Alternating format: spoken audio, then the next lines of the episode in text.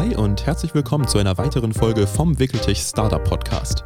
In der heutigen Folge haben wir Yves Hagedorn von Econity 3D zu Gast und wir sprechen darüber, welches Potenzial in 3D-Druck steckt und wie die Zukunft der Branche so aussieht, darüber, warum egal ob Mitarbeiter oder Kunde immer der Mensch im Zentrum deines Unternehmens stehen sollte und wieso Transparenz dabei so wichtig ist. Und darüber, was es bedeutet, dein Startup so flexibel wie möglich aufzubauen, damit du auch auf Unvorbereitetes bestmöglich reagieren kannst. Wenn das spannend für dich klingt, dann bleib gerne dran und wir wünschen viel Spaß mit der Folge. Wickertisch, der Startup Podcast. Ich sitze hier gemeinsam mit Yves Hagedorn von Econity 3D. Yves, herzlich willkommen beim Wickeltisch Podcast. Vielen Dank, Jonas. Schön hier zu sein. Schön, dass du da bist und ich muss sagen, ich bin gespannt, worüber wir heute sprechen werden. Ich bin auf dich über den Accelerator von äh, ja, Ace aufmerksam geworden. Und ähm, da hattest du die Keynote und hast so ein bisschen erzählt. Und es hat mich schon irgendwie ein bisschen ge gecatcht, dass ich mir gedacht habe, schreibe ich einfach mal an, frage ich einfach mal nach. Und äh, du hast gesagt, geil, lass machen. Finde ich erstmal richtig cool. Genau, es war mein erster Podcast, habe ich ja gerade schon gesagt. Ja, ähm, genau. Ich finde es auch sehr, sehr spannend. Es ist meine Möglichkeit, ähm, ja, sich das Ganze anzugucken und vor allem auch mit der Gründerszene in Aachen natürlich nochmal äh, ein bisschen ja, engere Banden aufzubauen. Absolut, ja. Ähm, euer Unternehmen ist, wenn man jetzt sich den, den Standort anguckt, jetzt als nächstes in Herzogenrath, liegt gar nicht in Aachen selber, wenn ich das jetzt richtig verstanden habe. Und ähm, ihr seid auch noch aktiv in Amerika. Da können wir gleich noch drauf kommen ich würde ganz gerne reinstarten ähm, an der Stelle, wo du das erste Mal dir gedacht hast, gründen, das könnte es wirklich sein. Da hätte ich eigentlich Bock drauf. Wann war das? Oh, das ist lang her. Äh, ich erinnere mich noch, Konfirmation von meinem ältesten Bruder, da war ich zehn, äh, habe ich mit Märklin äh, so einen Helikopter gebastelt, der ist auch kurz abgehoben fehlt natürlich Heckrotor, deswegen ähm, um die eigene Achse gedreht. Nichtsdestotrotz war mein Vater, der Ingenieur ist, ähm, war direkt klar, der Junge hat ein Händchen, der wird Ingenieur, hat er direkt meinen Cousinen erzählt. Seitdem stand für mich fest Ingenieur. Äh, und ich komme aus einer recht großen Familie mit fünf älteren Geschwistern und mein Vater war auch selbstständig. Das heißt, für mich stand schon relativ früh fest, mhm. nicht nur Ingenieur, sondern auch ähm, eigenständig arbeiten und selbstbestimmtes Arbeiten. Ist, das, ist das auch etwas, was dir was dir auch irgendwie, ich weiß nicht, manchen Leuten fällt es ja schwer, selbst dieses selbstbestimmte Arbeiten, dieses, ich teile mir meine Sachen selber ein, es gibt niemanden, der mir irgendwie groß was sagt. War das für dich jemals irgendwie ein Thema oder hast du das eigentlich nie als, als Einschränkung empfunden, sondern eher immer als Freiheit? Ich habe das immer als Freiheit gesehen. Okay. Ähm, auch im Studium ist natürlich gleiche Prozedere äh, an der RWTH Aachen. Ich glaube, die, die, Uni ist so gut, ähm, weil man relativ alleingelassen wird während des Studiums. Es geht darum, zu einer Deadline die Leistung abzuliefern. Ich habe das immer als befreiend gesehen. Das heißt, äh, in der Vorlesungszeit hat man dann typischerweise mehr frei gehabt und in der vorlesungsfreien Zeit, wo es dann an die Klausuren ging, ging es dann auch ans Lernen. Ähm, aber ich fand das immer sehr befreiend, sich das selber einteilen zu können. Mega. Und ähm, das, welches Studium hast du genau gemacht? Äh, ich habe angefangen mit Maschinenbau an der RWTH Aachen, mhm. angefangen und zu Ende gebracht. Äh, damals konnte man noch, ich weiß nicht, ob das heute auch noch so ist, so ein Vivi-Zusatzstudium machen nach dem äh, Vordiplom. Das ist noch Diplomzeiten bei mir. Äh, und dann war ich noch in Frankreich und hatte noch die Möglichkeit, einen Master in Automatisierungstechnik zu machen. Krass. Also, äh, ich muss tatsächlich zugeben, ich bin technisch nicht versiert. Äh, von daher kann ich da auch keine coolen Fragen oder so zu stellen, aber ich weiß, was möglich ist damit und das begeistert mich immer wieder aufs Neue, wie man es eigentlich schafft, gerade an diesem, dieser, diesem Technology, dieser Technology Edge, wo man wirklich dann auch neue Technologien in irgendwas mit einfließen lässt, ähm, neue Produkte zu schaffen und da auch wieder neue Märkte teilweise zu, zu erschließen oder bestehende Märkte zu revolutionieren in einer gewissen Art und Weise. Hast du ähm, dein Studium zuerst zu Ende gebracht und dann mit Aconity gestartet oder war das eine Sache, die so irgendwie sich so mehr oder weniger die Hand gegeben hat? Nee, auf jeden Fall erst zu Ende gebracht. Ich bin dann auch, man, ja, man muss ja einfach, äh, Glück ist ja auch das Erkennen von Chancen. Ähm, eine Chance war ähm, beim Fraunhofer Institut für Lasertechnik damals ähm, nach der Diplomarbeit da promovieren zu dürfen. Äh, das war unter ja, dem Konrad Wissenbach und dem Herrn Wilhelm Meiners. Ähm, die haben es erfunden, das Verfahren, was wir heute verwenden. Das heißt, es ist tatsächlich in Aachen erfunden. Das fand ich damals schon sehr, sehr spannend. Und da konnte man natürlich auch sehr, sehr viel lernen. Die sind beide heute nicht mehr am ILT. Ähm, nichtsdestotrotz ist während dieser Zeit ist eben aufgefallen, dass man hier ein Handwerkszeug erlernt hat über die Jahre, was potenziell ein Produkt für Markt mitbringen könnte und was auch potenziell einen großen Kundennutzen mit sich bringt. Und da ist dann die Idee entstanden, nicht nur bei mir allein, sondern wir sind vier Gründer, ähm, mit dem, ja, damals mein Masterand war das, der Andreas Görres und noch ein Freund, den ich aus Frankreich kannte, den Henrik Blom, der hat dann die Software gemacht. Und meine liebe Schwester, BWL, hat sich äh, um, äh, darum gekümmert, dass wir nicht als Ingenieure äh, dem Wahnsinn verfallen sozusagen. Man braucht immer einen, der so ein bisschen auf, auf die Zahlen guckt. Ähm, entsprechend waren wir ein ganz gutes Team und hatten das Gefühl, wir können wirklich ein Produkt zur Verfügung stellen, was einen Mehrwert bringt. Und das ist während der Promotion gereift und danach war relativ schnell klar, das machen wir jetzt, jetzt ist die Zeit. Das ist, das ist tatsächlich perfekt eigentlich, ne? wenn man relativ schnell es schafft, nicht nur Menschen zu finden, die interdisziplinär miteinander arbeiten können, sondern auch Menschen zu finden, die in der Gruppe auch wahrscheinlich funktionieren. Sonst wäre es ja niemals so erfolgreich geworden, wenn das Team an sich nicht funktioniert hätte. Wenn du jetzt mal zurückblickst, ich meine, es war jetzt gut, BWL, deine Schwester, beziehungsweise ein Freund und nochmal der Masterand, das ist, ey, das ist ja eine Steilvorlage, das ist ja perfekt, das konnte ja nur funktionieren. Gut, der Masterand war auch ein Freund, also war und, ein Freund, und ist ja, er immer noch, da, ähm, das ist ganz, ganz klar. Ähm, nur, ja, war uns eben wichtig, dass wir ähm, Joint Forces haben. Ja, ähm, ja. Ich war immer so ein bisschen das Gesicht, ähm, einfach durch die Promotion schon getrieben. Ich war mal der Erste, der hier geschrien hat, wenn es um Präsentationen ging. Ich fand das immer spannend, durch die Weltgeschichte zu reisen und Leuten zu erzählen, erzählen, was man so tut. Äh, entsprechend war damals war natürlich die Branche noch eine ganze Nummer kleiner, als sie heute ist.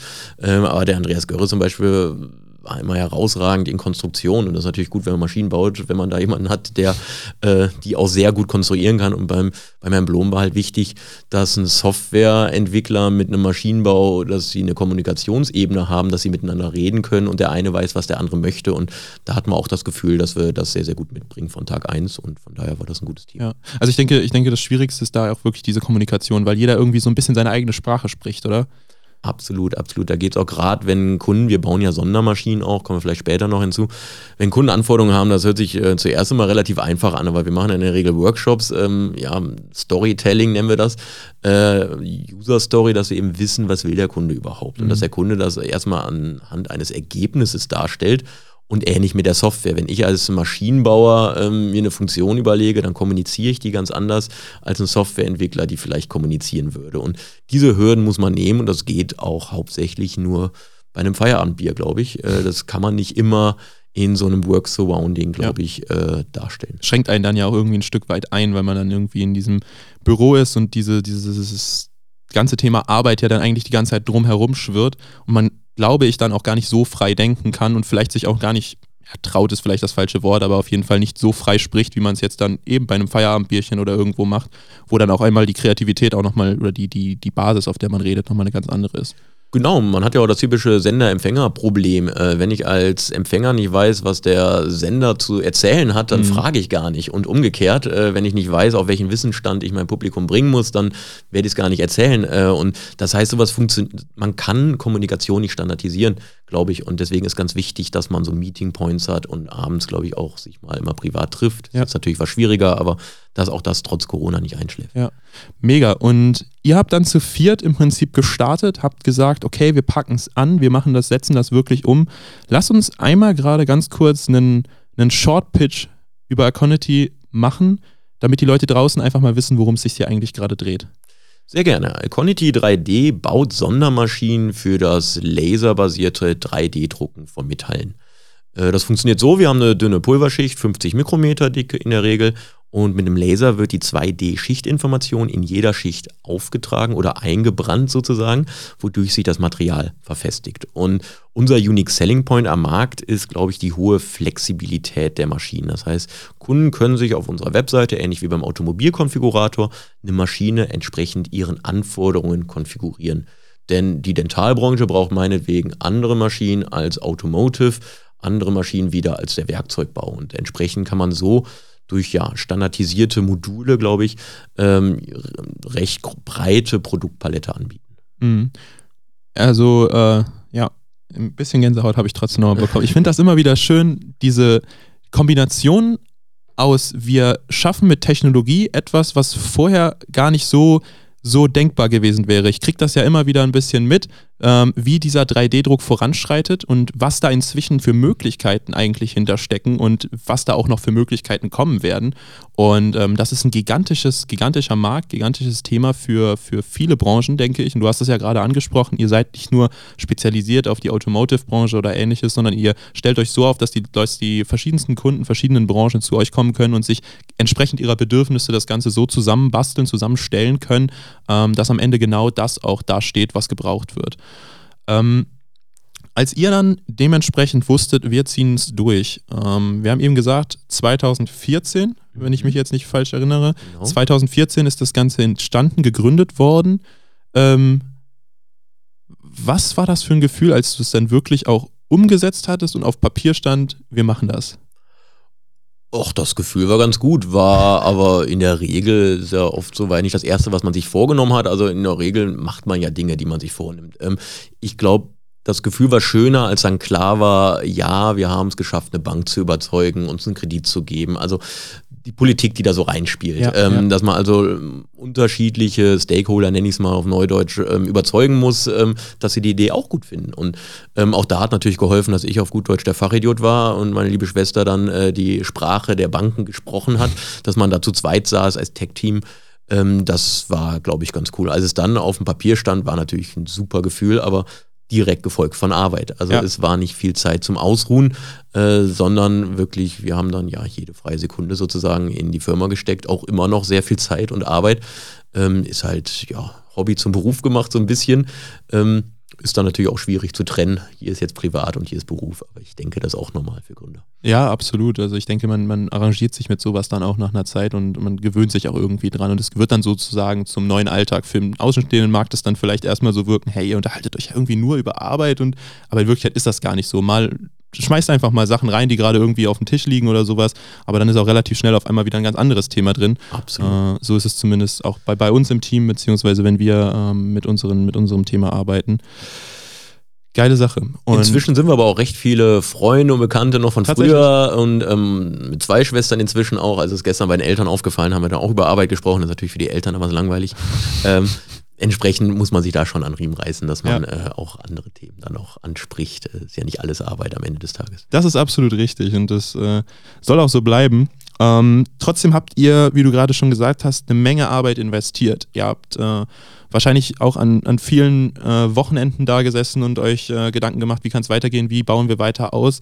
Ähm, wir sind in 2014 gestartet und ich würde ganz gerne mal so ein bisschen durch die Jahre springen und mal so ein paar besondere Stellen rauspicken. Und da ich keine Ahnung habe, was da passiert ist, überlasse ich das selbstverständlich dir.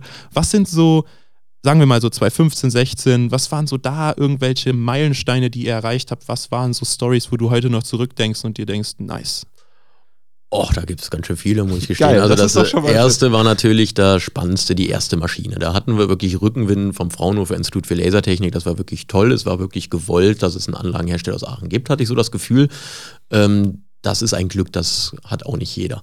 Äh, es war auch in dem Gründerteam, da war auch tatsächlich noch der Herr Proprave noch dabei, ganz am Anfang, der ehemalige Leiter vom Fraunhofer Institut für Lasertechnik, der jetzt in seinen wohlverdienten Ruhestand äh, gegangen ist. Ähm, das heißt, da hatten wir wirklich ähm, die Unterstützung, die wir brauchten, ganz klar. Aber das Ganze steht und fällt halt ähm, auch mit guten Mitarbeitern. Also wir haben viel gearbeitet, habe ich gesagt, aber nicht nur wir, auch unsere Mitarbeiter haben extrem viel gearbeitet. Auch jenseits dessen, was äh, typischerweise ähm, ja abzuverlangen wäre. Also wirklich, ähm, das kennt man vielleicht von, ich habe jetzt hier gesehen, die Jungs von ähm, Icuri X, äh, dieser Rennstall der RWTH ja. Aachen, die müssen dann ja auch, bevor sie ein Auto releasen, arbeiten ja auch Tag und Nacht. Das ist natürlich super anstrengend für alle, aber das sind auch die schönen Zeiten, an die man sich zurückerinnern kann, ähm, dass man eine Pizza zusammen da gegessen hat, ja. nachts um vier und irgendwas fertig gekriegt hat.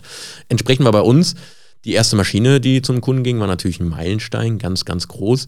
Ähm, da erinnere ich mich noch, da muss man Inertgas in die Maschine reinbringen über eine Verschlauchung und hier hat dann der Andreas Göris hat ähm, ja, der ist ein Aquarist und hat entsprechend äh, noch schnell von seinem Aquarium irgendwelche, irgendwelche ähm, ja, Rohre beschafft, dass wir unsere Anlage, äh, ich sag mal, pneumatisch oder mit dem Inertgas ausstatten können. Das war schon, ja, da wurde viel gefummelt, viel auseinandergeschraubt. Äh, da gab es einen Kühler mit einem Spoiler, plötzlich klappte der. Also viel Unfug auch getrieben.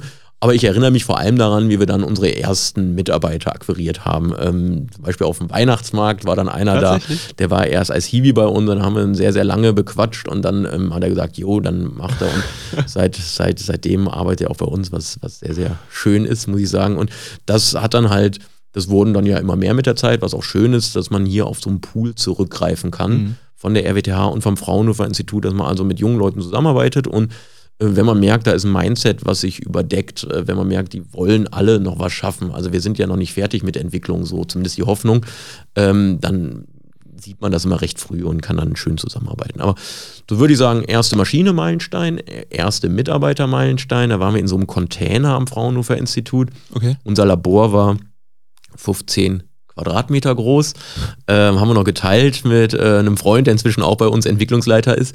Ähm, und dann war, glaube ich, der nächste Meilenstein, wirklich sich ein bisschen abzunabeln vom Fraunhofer. Da sind wir in den Technologiepark Herzogenrath gezogen. Ähm, das war auch sehr, sehr schön. Also hier gibt es wirklich viele Möglichkeiten als junges Unternehmen auch relativ verhältnismäßig günstig sich ähm, einzumieten, ähm, um dann da so Incubator-mäßig ja. zu wachsen. Ganz kurz, nur weil mich das gerade mal interessiert. Ich habe noch nicht viel vom Technologiepark Herzogenrath tatsächlich gehört. Ähm, einfach weil bis jetzt noch kaum Gesprächspartner da waren, die dort halt äh, angesiedelt sind. Gibt es, also ist es, ist es, wir haben ja das Technologiezentrum Aachen, äh, das mir jetzt einfach vom Wortlaut her ähnlich auffällt. Ist das vergleichbar oder ist das was Eigenständiges? Wie, wie ist das in Herzogenrath als Standort auch? Ich glaube, Herzogenrath ist deutlich größer. Okay. Ähm, da sind um die 90 Firmen drin, auch kleine Unternehmen und ähm, auch viele tatsächlich, die vom Fraunhofer Institut dann kommen. Hier gibt es ja drei in Aachen, ich glaube sogar dreieinhalb. Ähm, was relativ viel ist für eine Stadt. Äh, und Fraunhofer ist ja auch ein eingetragener Verein, das heißt, denen geht es hauptsächlich um Erkenntnisgewinn und die freuen sich oder definieren sich auch darüber, wie viel Ausgründung es gibt. Das hilft natürlich mhm. immer in der Politik sagen zu können, die Ausgründungen zahlen mehr Steuern, als wir über Forschungsgelder überhaupt ähm, einnehmen. Deswegen ist das eine gute Win-Win-Situation, auch gesamtpolitisch gesehen. Entsprechend ist da am Technologiepark Herzogenrath sind viele Unternehmen, die eben auch von Fraunhofer kommen. Mhm. Und das ist also ein bisschen größer. Man hat Büroflächen, man kann aber auch so Hallen aufbauen. Und äh, das okay. heißt, das war ganz schön. Wir hatten also eine kleine Halle mit so einem Tor ja. sozusagen, dass wir unsere Maschinen da rausjagen konnten. Damals, ich weiß gar nicht, ob ich das sagen durfte, aber dann war die goldene Regel, gerade für Leute, die länger geblieben sind, ähm, ab sieben darf geraucht werden und äh, ein paar Bier getrunken in der Fertigung. Hat dann tatsächlich, das war vielleicht auch noch so eine Sache, die mir einfällt, dazu geführt, dass wir mal einen Schaltschrank beim Kunden aufgemacht haben und der hat ein bisschen nach Kneipe gerochen. ähm, das geht jetzt nicht mehr in unseren neuen Räumlichkeiten bei, bei Extron, war aber so der Versuch dann wirklich die Leute, die ja, nach sieben noch da sind, um wirklich fantastische Arbeit zu leisten, dass man da mit denen zusammen ja. eben äh, da einen Schritt weiter kommt. Ist auch wichtig. Absolut. Ist auch wichtig. Ich glaube, ich glaub, das ist auch, ich glaube, das ist auch eine Sache, die, die echt oft unterschätzt wird. Man, man redet viel von, von quantitativen Werten, man redet viel davon, was haben wir an Umsatz gemacht, wie viele Mitarbeiter, wie viel, keine Ahnung was, aber am Ende des Tages ist es der Mensch, der im Zentrum stehen muss, sonst funktioniert das Unternehmen nicht. Und äh, dazu zählt halt auch einfach mal ja, gerade abends oder so mal einen Gang zurückzuschalten, einfach mal zu sagen, wir haben heute gute Arbeit geleistet, wir leisten gerade immer noch gute Arbeit, aber äh, wir müssen jetzt gerade nicht 100% geben, wir können auch entspannte 70 geben und ähm, uns da, sage ich mal, ein bisschen, ein bisschen zurücklehnen, ein bisschen auch mal das ausklingen lassen, um dann am nächsten Tag wieder voll durchzustarten. Genau, das machen wir leider noch viel zu selten. Gerade jetzt kann man ja auch nicht so gut in Kneipen gehen. Das hatten ja. wir eine Zeit lang, dass man da den kleinen Freitag in Form des Donnerstags schon begangen hat in der Kneipe gemeinschaftlich. Das war mal schön. Ähm, ja, dann müssen wir gucken, dass wir da hoffentlich bald wieder hinkommen. Auf jeden Fall, ich bin da, bin da sehr positiv eingestellt. Ich auch. Perfekt. Okay, ähm, also wir waren jetzt gerade bei den, äh, beim Technologiepark Herzogenrath, wo ihr auch eine Fabrikhalle hattet. Fabrikhalle ist vielleicht ein bisschen übertrieben, aber eine Halle hattet, ähm, in der ihr angefangen hattet. Das war Wann war denn das? Wo sind wir jetzt gerade zeitlich ungefähr? Uff, wo sind wir zeitlich? 2016, 2017 16, so. 17. Okay, ja. okay, okay. Wenn du, wenn wir nochmal die, die gedankliche Reise nochmal weiter fortsetzen, ähm, was waren so die nächsten Meilensteine, die dann passiert sind, die dann kamen? Die nächsten Meilensteine waren wahrscheinlich eher auf Produktsicht. Also dann sind wir irgendwann umgezogen, weil wir auch dem TPH ein bisschen entwachsen sind, ähm, ins Extron-Gebäude. Das war natürlich schön, das war 2018, glaube ich. Ähm, und ja, 2018. Und da haben wir deutlich mehr Platz jetzt, ähm, konnten alles professionalisieren. Das heißt, wir haben eine feinmechanische Werkstatt, wir haben jetzt ein paar Fräsen, äh, wir haben einen Leiter der feinmechanischen Werkstatt. Also langsam baut sich neben unserem ja, Electrical Workshop, wo wir wirklich unsere Schaltschränke verdrahten, aber auch eine Feinmechanik haben, bauen wir jetzt Optiken äh, selber inzwischen neben unserer Softwareabteilung und der mechanischen Abteilung. Das heißt, wir können alles aus einer Hand bieten. Und das macht uns sehr, sehr frei, ähm, denn wir können so wirklich für uns entscheiden. Äh, bei Kundenanfragen ähm, können wir Kunden, ja, ich sag mal, ganzheitlich ist dieses schöne Wort beraten, macht es Sinn. Wir können es aber auch aus einer Hand liefern. Mhm. Und das kann nicht jeder und das ist auch ein Unique Selling Point, sonst müsste man nämlich mit seinen Zulieferern widersprechen, ist sowas überhaupt möglich? Und das war mit Sicherheit ein ziemlich schwieriger Weg, das Handwerkszeug sich alles zusammenzusammeln. Wie, wie hat das angefangen? Also ich meine, ihr habt ja, ihr habt ja über die Zeit immer weiter Expertise aufgebaut, war das auf Basis von ähm, tatsächlich von, von Kundenfeedback, was dann kam, dass ihr gesehen habt, hey, die haben diese Probleme mit möglichen Lieferanten, die sie anfragen müssten oder ähnliches? Oder wie, wie, weil man reagiert ja auch in so einer genau, Situation. Genau, absolut beides, ein bisschen aus der Not geboren am Anfang, also auch jetzt noch immer, das Geld ist knapp. Ähm, und das Geld, was wir einnehmen, das reinvestieren wir gerne in neues Personal. Das heißt, es ist jetzt nicht so, dass man sich zurücklehnt, sondern man hat ja noch was vor und möchte noch irgendwo hingehen und entsprechend reinvestiert man entweder in Maschinen oder ins Personal oder sowas. Das heißt, das Schöne an unserem Ansatz war, Bootstrap nennt man das, glaube ich, in der Szene, ähm, ja, man ist nicht zunächst damit beschäftigt, äh, wie rüste ich meine Whiskybar für mein Geschäftsführerbüro aus. Ja. Es geht um ganz andere Dinge. Es geht nämlich um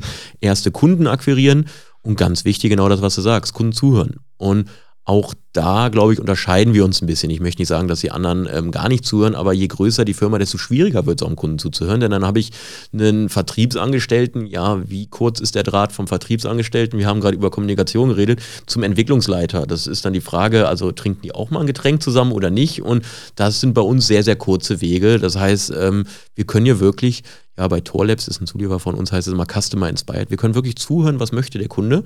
Und für uns überlegen, macht das auch strategisch aus unserer Sicht Sinn oder glauben wir, das ist eine One-Off-Nummer?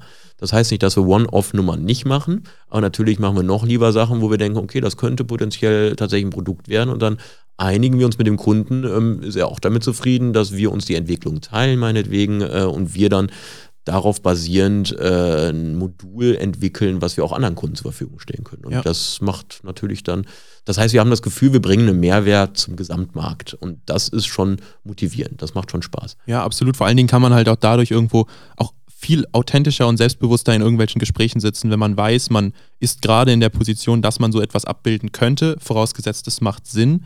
Ähm, und das gibt einem ja in einer gewissen Art und Weise auch eine, eine, Verhandlungsstärke, eine Verhandlungsposition, dass man eben halt nicht nur auf die Gegebenheiten reagiert, sondern vielleicht auch eigene Ideen mit reinbringt, wenn ich das jetzt richtig verstanden habe. Auf jeden Fall. Das ähm, Verfahren ist sehr flexibel und wir möchten als Firma genauso flexibel sein. Mhm. Ähm, kommen wir später noch zum Buchtipp, aber Antifragilität habe ich mal gelesen. Da ging es genau darum, man kann die Zukunft eh nicht voraussagen. Mhm. Ähm, aber es wäre schön, wenn man sein System so stabil aufbaut, dass es bei Erschütterungen nicht direkt in sich zusammenfällt, sondern ja unter Umständen im Best Case noch stärker rauskommt.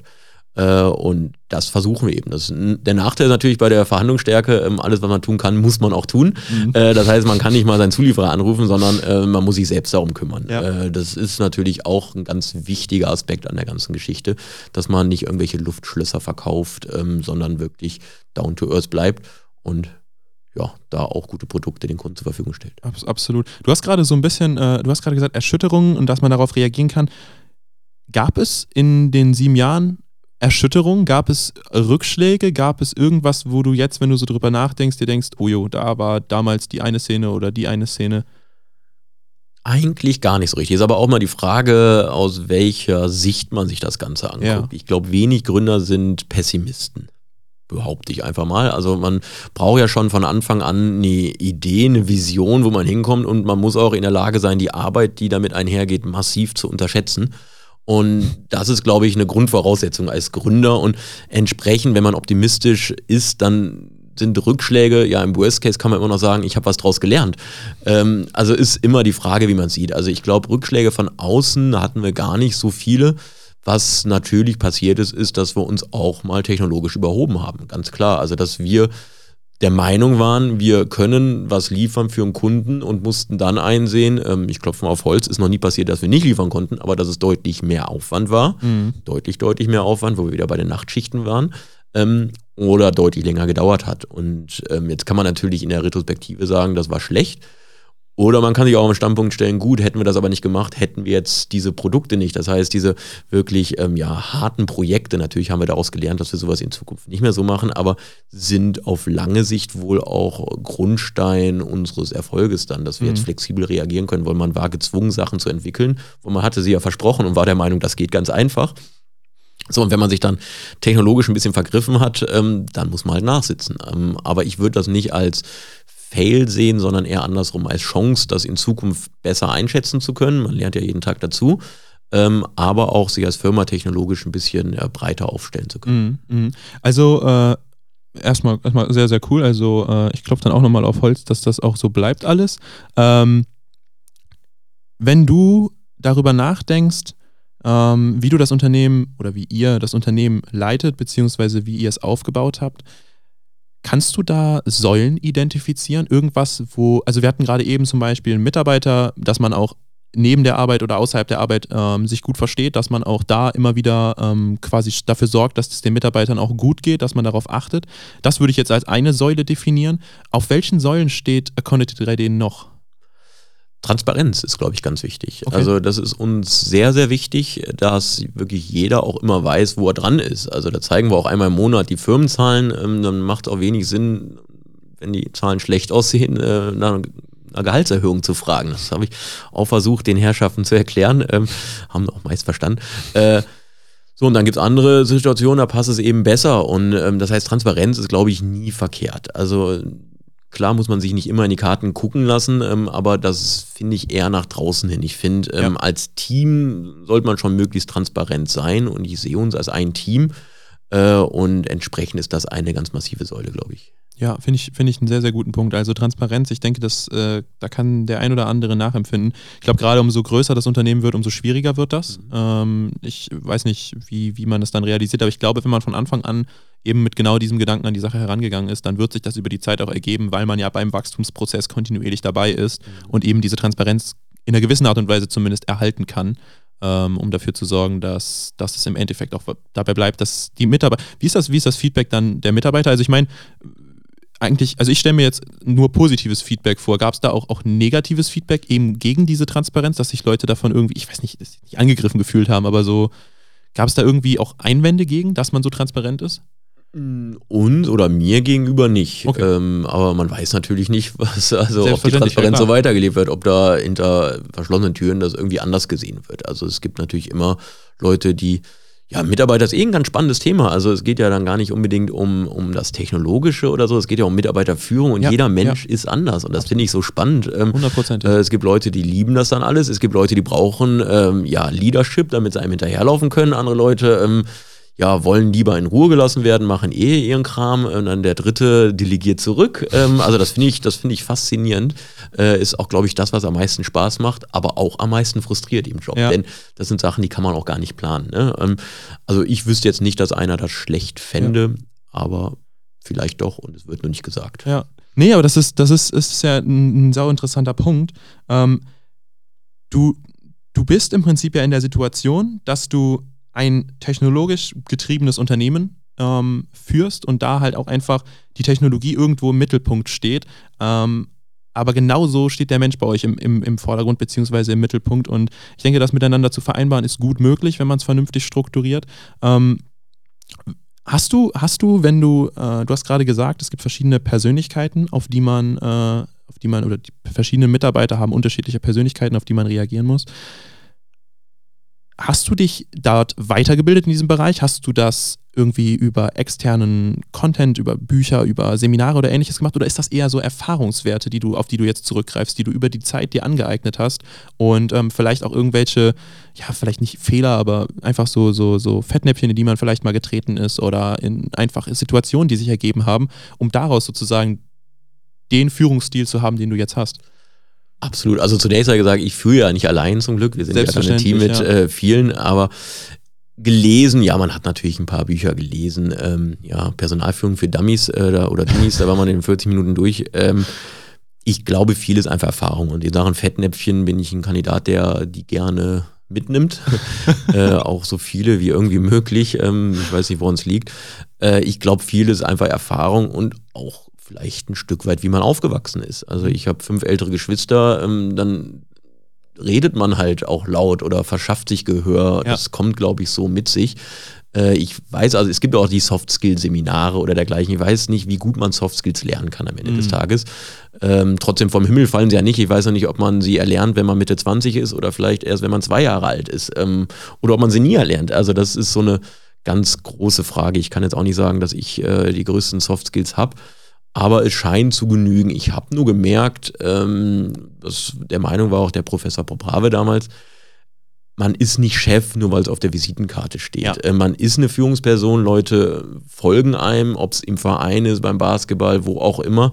Äh, und erst nach ein paar Jahren hat man das auf seiner Visitenkarte als Vorstand stehen, ähm, weil man sich eben so politisch im Unternehmen, wo man dann immer ist, irgendwo dann hocharbeiten wollte, es eben, wie ich eingangs gesagt habe, ja Leute gibt, die, die wollen Führung, die brauchen Führung. Und ja. es gibt auch immer Leute, die haben zumindest mal eine Idee, was man am besten jetzt machen könnte und machen es einfach. Es gibt ja Leute, die packen an, die wollen nicht zugucken. Und ich glaube, das ist ein ganz großer Aspekt. Und beim Basketball gibt es auch eine, ein Sprichwort, wer trifft, hat recht. Ich glaube, so ist es auch bei der Führung. Also wenn man, ähm, man muss ja nur ein bisschen versuchen oder so ja, Eindrücke geben, wo die Reise hingeht. Also das, das ist ja das einzige Ziel, dass nicht in zehn Richtungen gerudert wird. Ähm, denn jeder ist ja immer beschäftigt, das mhm. sowieso. Also da kommt ja keiner und sagt, heute mache ich mal einen ganzen Tag gar nichts oder nur Unfug. Die machen ja alle mit bestem Wissen und Gewissen das aller, allerbeste. Nur muss man dann gucken, vielleicht auch Wollmann in der Führungsposition einen gewissen Überblick hat, den man vielleicht als einzelner Mitarbeiter gar nicht hat, was im Markt passiert und sonst was, muss man ja eigentlich einfach nur gucken, dass alle in eine Richtung paddeln. Ja. Und das vorzugeben ist gar nicht so schwierig, dass da meiner Meinung nach ähm, Seminare braucht. Man muss halt nur Reasoning. Reasoning ist alles. Also, dass man einen Grund vorgibt, warum man etwas hat. Und das geht wieder mit der Transparenz ein. Also, man kann ja behaupten, was man möchte, man muss nur sagen, warum. Ähm, und das ist eben das Wichtige, dass es auch kein Glück ist, dass man bei allen Entscheidungen, auch unseren Mitarbeitern sage ich das immer, dass man in fünf Jahren unter gleichem Informationsstand dieselbe Entscheidung getroffen hätte. Das ist das Wichtige, dass man nicht nur Bauch nimmt und ähm, der Informationsstand kann sich durchaus ändern. Äh, ja. Aber das ist eben das, glaube ich, was, was es dann bedeutet, ähm, eine Entscheidung zu treffen, in der, der man auch dauerhaft stehen kann. Ja, finde ich, finde ich echt, echt gut. Ähm, kann ich mich auch absolut mit identifizieren mit den Aussagen, äh, sehe ich genauso. Und ich denke, dass auch gerade nochmal, nur um es nochmal abzuschließen, das Thema, gerade dieses Thema, äh, du bist nicht Chef, nur weil es auf deiner Visitenkarte steht, ähm, wirklich eine Sache ist, die extrem wichtig ist und die in vielen, vielen Unternehmen gar nicht so gelebt wird, wie sie eigentlich sollte.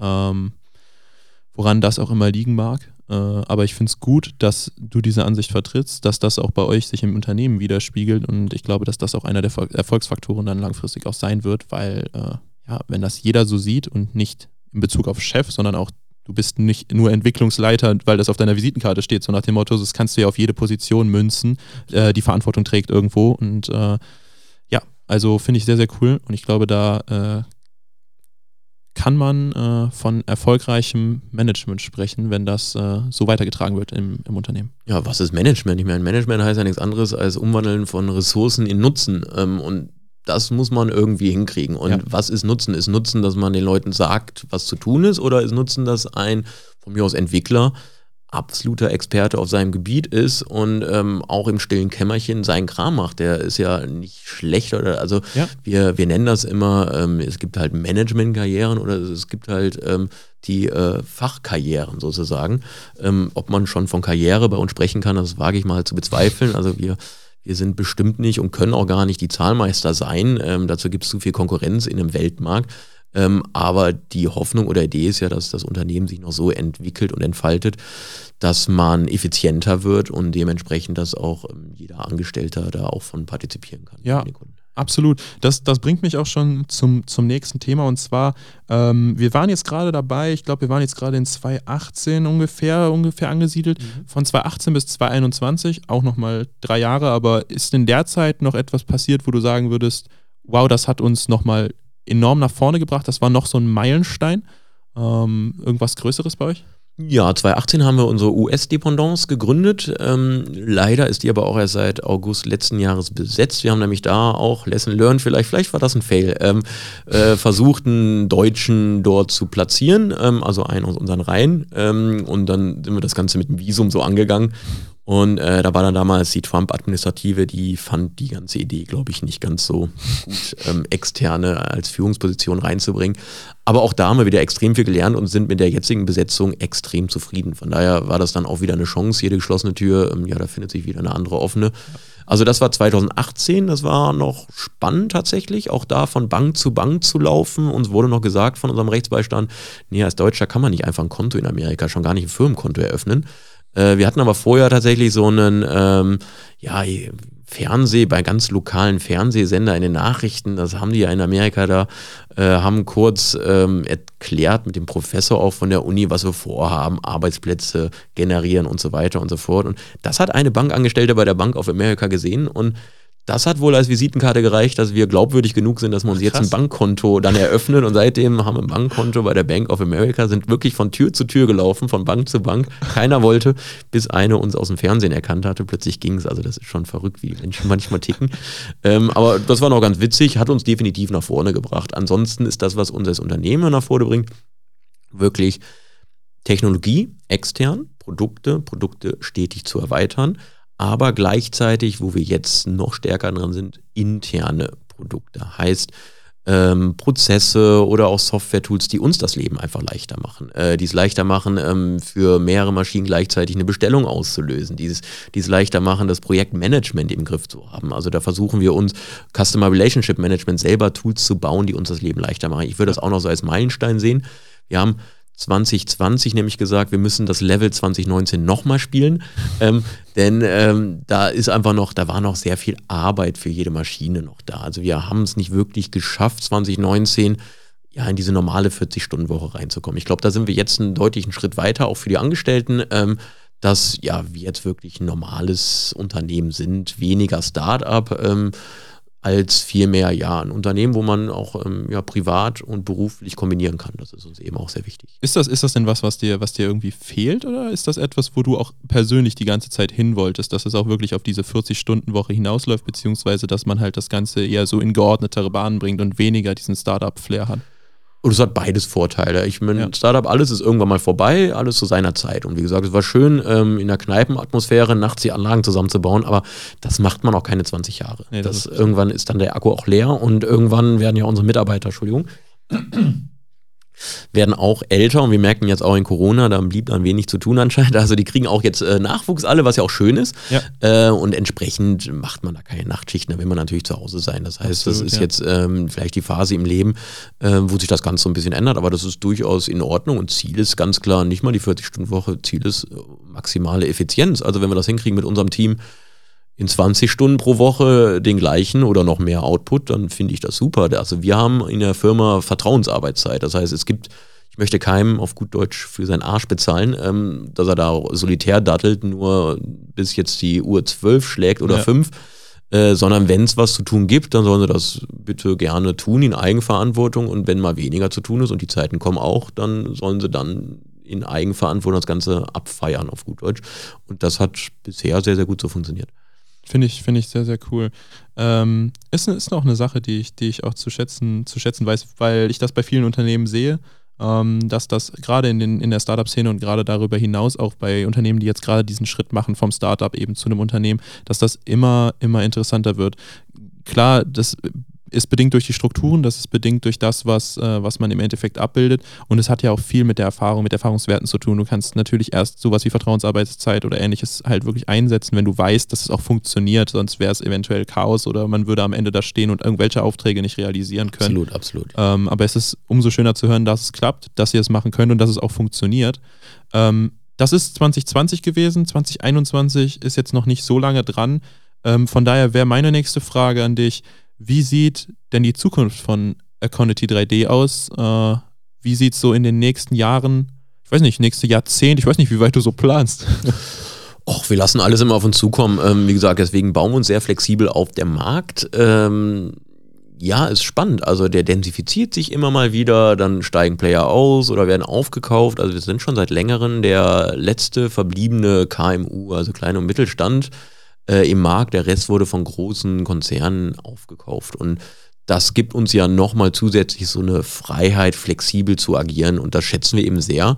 Und ich kann mir eben vorstellen, dass wir auf Basis dessen noch sehr schön weiter flexible Produkte aufbauen können, um eben in einem sehr flexiblen, sich ändernden Marktumfeld auch reagieren zu können. Also ich würde jetzt nicht sagen, in fünf Jahren wollen wir Umsatz verdoppeln, Mitarbeiter verdoppeln. So Zahlen gibt es gar nicht wirklich. Wir überlegen gerade laut, äh, auch in Herzogenrath zu bauen. Und wenn man sich das fördern lässt, dann muss man natürlich auch Zusagen treffen, wie viele Arbeitsplätze man schaffen möchte. Und ähm, die Zusagen treffen wir dann natürlich auch. Und diese Ziele nehmen wir natürlich auch ernst und möchten die auch verfolgen. Aber Ziel ist nicht schnell reich werden, habe ich immer gesagt, war nie das Ziel. Langsam reich werden, aber um ehrlich zu sein, auch nicht. Also ähm, es ist die Frage, Ziel war ein Arbeitsumfeld zu schaffen, in dem man gerne zur Arbeit kommt. Mhm. Im Idealfall noch, in dem der Sohnemann dann auch irgendwann da ist oder nicht. Äh, muss mal gucken, ob es ähm, ja, dann dem Nachwuchs auch von den Mitarbeitern eben auch gefallen wird. Aber das heißt jetzt nicht, wir müssen auf Teufel komm raus tausend Leute sein. Oder wir brauchen diesen Umsatz. Wir sind glücklich, wenn wir die Gehälter schön bezahlen können. Das ist immer pünktlich. Das ist bis jetzt auch immer geglückt. Äh, wenn wir die Kunden zufrieden machen durch äh, pünktliche Lieferung. Und der Rest kommt, glaube ich, dann von alleine. So eine Art, ich glaube, an Karma. Also wenn man Gutes tut, wird einem auch Gutes widerfahren. Da bin ich wirklich fest von überzeugt. Und ich glaube, wir bringen unseren Beitrag im Markt. Ähm, und das wird sich, glaube ich, auch ähm, dann darstellen in der Zukunft, denke ja. ich. Ja, also äh, nach dem, was ich heute so gehört habe, seid ihr da auf einem sehr, sehr guten Weg. Und äh, von daher von mir an der Stelle auch nochmal viel Erfolg dahingehend. Ähm, wir haben ja heute in der Folge relativ wenig über den technischen Hintergrund gesprochen. Das äh, sollte auch, auch gar nicht äh, der, der Hauptanlass dieser Folge sein. Mir ging es wirklich darum, auch, auch den oder euch da draußen auch so ein Gefühl dafür zu geben, wie du dieses Unternehmen wirklich betrachtest ne? und, und weniger, wie eure Technologie funktioniert. Dennoch würde ich vielleicht jetzt nochmal so einen ganz kleinen Gap machen, ähm, indem wir nochmal kurz ein bisschen in die Technologie reingehen. Ähm, ich weiß, dass das ein Riesending ist äh, und ich will auch jetzt kein absolut Riesenfass aufmachen, obwohl ich das eigentlich gerade mache.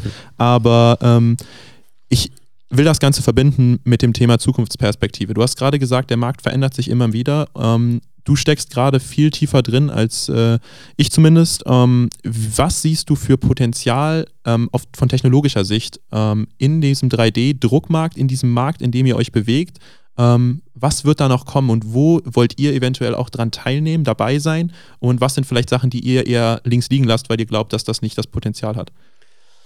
Och, der Markt an sich hat Riesenpotenzial, was aber noch gar nicht ausgeschöpft ist. Also ich glaube, da geht es jetzt weniger darum, technologisch neues Potenzial aufzumachen. Es geht mehr darum, dass die Anwendung ähm, oder die Anwender ähm, das Potenzial auch erkennen. Und das ist die größte Hürde. Da sind wir wieder beim Faktor Mensch. Ähm, geht also weniger um Technologie, es geht eher darum, wir haben Fräsmaschinen beispielsweise, da war mir glasklar, da muss ich jemanden vorstellen, der eine Ausbildung genossen hat. Es gibt fürs 3D-Drucken von Metallen keine Ausbildung. Äh, entsprechend stehen hauptsächlich äh, Studierte an diesen Maschinen. Das ist vielleicht auch nicht so ideal, aber es führt auch dazu, ähm, dass die Bauteile nicht so konstruiert sind, dass sie ideal druckbar sind. Äh, viele kennen das heutzutage glücklicherweise schon wegen den Homeprintern, die ich in jedem Baumarkt kaufen kann. Die werden immer mehr in die Schule jetzt Einzug finden, glaube ich, oder in der Schule. Entsprechend lernen Schüler schon recht früh mit diesem Medium, nenne ich es mal, umzugehen und additiv zu denken das fängt schon in der Konstruktion an. Typischerweise, wenn was konstruiert wird, äh, fängt man mit einem Block an, ähnlich wie Michelangelo, und alles wegnehmen, was nicht wie David aussieht. Ähm, das ist so der typische Ansatz bei der Konstruktion. Und wenn ich additiv konstruiere, sollte ich das halt andersrum machen. Und ähm, wenn man das schon tut, hat man schon viel gewonnen. Aber das ist, glaube ich, das größte Potenzial, dass man wirklich einen Ausbildungsberuf ähm, ja, schafft. Äh, das gibt es auch schon Bestrebungen hier in der Region Aachen, wird schon mit der IHK gesprochen, ja. in Förderprojekten. Wir ist da zum Beispiel eins ähm, für den Strukturwandel ähm, aus Braunkohle, ähm, Region, die Aachen ja nun mal ist. Ähm, und entsprechend wird es da hoffentlich bald vorangehen. Das heißt, dass da, glaube ich, viele neue Ideen einfach nur entstehen müssen. Man muss nicht alles mit mehr Technologie erschlagen. Innovation ist ja am Ende des Tages Neues, aber auch Neues in Anwendung. Mhm. Und diese Anwendung ist eben das ganz, ganz Wichtige. Also es bringt nichts, wenn ich neue Sachen erfinde. Ich muss die neuen Sachen auch wirklich auf die Straße bringen. Ja. Und ähm, da kann man die Menschen nicht außen vor lassen. Das heißt, die Leute müssen damit umgehen lernen, müssen es nutzen. Und ich glaube, da ist das größte Potenzial. Also ich glaube gar nicht, dass das Potenzial ist, die Maschinen immer einfacher machen, dass jeder Hinz und Kunz ähm, sich in der Garage einen Metalldrucker hinstellen kann, es sind Werkzeugmaschinen, die wir anbieten. Ähm, man kann theoretisch natürlich sich auch eine Fräsmaschine in die Garage stellen. Das machen die allerwenigsten, denn wer will ein Metallbauteil fräsen? Ähm, das heißt, Bestimmt den einen oder da gibt es mit Sicherheit welche, ähm, aber ähm, Fertigung ist halt auch eine Kunst und zwar Ja. eine Kunst, die man erlernen muss und auch ähm, eine Kunst, die nicht so einfach ist. Also man muss sich ja nicht nur ums Drucken kümmern, man muss sich ja auch um die Abfallwirtschaft küm kümmern. Ich brauche einen Gefahrgutbeauftragten, ich brauche einen Laserschutzbeauftragten und so weiter und so fort. Also da gibt es ja durchaus einiges an Bürokratie, was man stemmen muss, weshalb das eben typischerweise ganze Unternehmen machen, sowas. Ähm, und da glaube ich, wird es auch bei bleiben. Es wird nicht jeder Metallbauteil drucken müssen, wollen, können, denke Mhm. ich einfach. Ähm, vielleicht liege ich aber auch falsch und dann hoffe ich, sind wir flexibel genug, auch äh, damit zu schwimmen. Das ist so die Hoffnung oder Idee dahinter. Finde ich, finde ich richtig schön. Ähm, ich würde äh, an der Stelle tatsächlich überleiten zu unseren drei Wickelfragen, die wir unseren Gästen immer ähm, zum Ende der, der Folge hin stellen. Und ich bin gespannt, was deine Antworten sind. Ähm, ich starte mal rein mit der ersten Frage. Und die ist, was denkst du persönlich, ist der größte Skill, den man als Gründer mitbringen sollte, um erfolgreich zu gründen? Uh, das ist schwierig. Ähm, ich wollte gerade Geduld sagen, aber das ist eine Gabe, damit ist keiner von uns als Gründern wirklich ausgestattet. Vielleicht ist dann das Gegenteil. Persistenz ist es, glaube ich. Man muss hartnäckig sein. Ich glaube, das ist es. Man muss, es kommt keiner und sagt, ach super, darf ich dir einen Kredit geben, damit du gründen kannst. Ähm, man muss genau wissen, was man will und man muss bereit sein, dafür zu kämpfen. Äh, natürlich mit fairen Mitteln, aber kämpfen heißt, sich hinsetzen, sich ordentlich vorbereiten. Ähm, ist auch viel Politik bei. Wenn man was von Leuten will, dann äh, sollte man natürlich auch versuchen, dass die einen nicht schrecklich finden. Ja. Ähm, und entsprechend ist das, glaube ich, das Wichtigste, dass man sich überlegt, was man will und daran glaubt und das durchsetzt.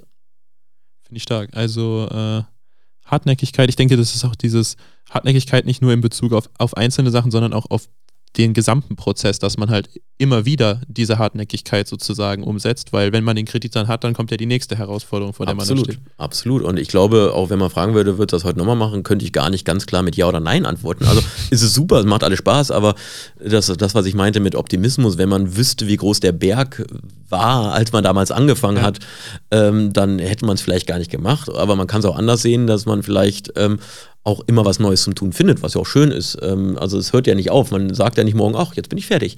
Äh, sondern es fallen einem ja immer neue Sachen ein, die man umsetzen ka- kann und die man dann vielleicht auch mit einer gewissen Zielstrebigkeit umsetzen möchte. Und mir wurde sogar nachgesagt, dass die Persistenz auch schon privat geholfen hat ähm, bei der Akquise nächstes Mal meiner lieben Freundin. Äh, von daher ähm, ist das vielleicht nicht nur ein Skill, den man als Gründer mitbringen sollte, sondern ähm, man muss schon im Leben, glaube ich, ganz gut wissen, was man will und versuchen, dahin zu gehen.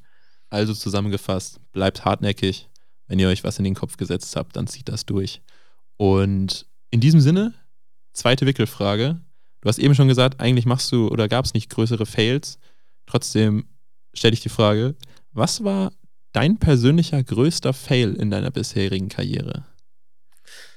Ja, und da, wie gesagt, Karriere kommt vielleicht darauf an, ob man es ähm, auf Equality bezieht. Dann kann man vielleicht tatsächlich sagen, der Versuch, einen Deutschen ähm, zu platzieren in Amerika, das funktionierte einfach nicht. Das hat Geld gekostet, sehr viel Arbeit, aber alles keine Fails, wo man sagen würde, das hätte ich auf jeden Fall anders gemacht. Mhm. Ähm, und auch so in der Uni, natürlich ist man durch Klausuren gefallen, aber will man das jetzt als Fail hier darstellen Ja, ja. Ähm, für immer? Äh, das war natürlich unschön, dann kann man natürlich sagen, äh, schöner wäre, wenn man bestanden hätte. Ähm, entsprechend kann ich da gar nicht ganz klar sagen, hier gibt es eine Situation, äh, da hätte man beruflich was, was anderes machen sollen. Äh, auf privater Ebene ist das natürlich was, was anderes, ähm, aber ich glaube, das würde hier ein bisschen zu weit gehen. Aber beruflich glaube ich, ähm, ja, kommt immer darauf an, von, welcher, von welchem Blickwinkel man das Ganze betrachtet ähm, und ob man bereit ist, daraus zu lernen. Und ähm, wenn man das ist, glaube ich, kann man aus jeder, ja, wie schon gesagt, aus jeder verschlossenen Tür auch wieder, wieder was, was Gewinnendes ähm, herausziehen. Ja. Nee, finde ich, finde ich absolut, äh, absolut, absolut gut, absolut stark. ähm, ist tatsächlich auch so eine Sache, äh, wenn ich so drüber nachdenke, ich habe ja jetzt schon mit dem einen oder anderen Gründer gesprochen und bei dieser Frage kommen die meisten dann ins Straucheln, äh, weil es in der Regel eigentlich auch gar nicht von den meisten Leuten wirklich wahrgenommen wird als, als Fail, auch wenn es in dem Moment vielleicht ein Fail ist. Ähm, man macht es oder man macht es falsch, wie auch immer, und dann denkt man sich so, hm, ja gut, hätte ich jetzt besser machen können, und dann geht es ja schon weiter. Absolut. Und dann nimmt man das auch gar nicht. Und ich glaube, ich glaube, dass es kein Zufall ist, dass Gründer oder die Menschen, mit denen ich hier spreche, was ja zum Großteil Gründer sind, an diesem Punkt, an dieser Frage, es ihnen schwerfällt, darüber nachzudenken. Weil ich glaube, es ist im Mindset des Gründers irgendwo auch verankert, dass wenn dir etwas nicht gelingt, du daraus kein, da kein Fass drauf aus, aufmachst, sondern einfach sagst so, jo, hat jetzt halt nicht geklappt, müssen wir jetzt halt gucken, wie es weitergeht äh, und ab dafür. Und das Absolut. gar nicht so im Hinterkopf Das ist ja auch die Persistenz zum Beispiel. Wenn die erste Bank sagt, nee, machen wir nicht, dann kann man natürlich sagen, das war jetzt ein Fail oder man Ja. geht zur nächsten. ne? Also Ja, das genau. gibt's ja, also das spielt mit Sicherheit auch mit. Ja, finde ich, finde ich, äh, finde ich richtig klasse. Ich ähm, spring zur dritten Frage. Und die ist gar keine Frage, aber ich bin trotzdem gespannt auf deine Antwort. Ähm, ein Buchtipp, Videoempfehlung, Blogartikel, irgendwas an Content.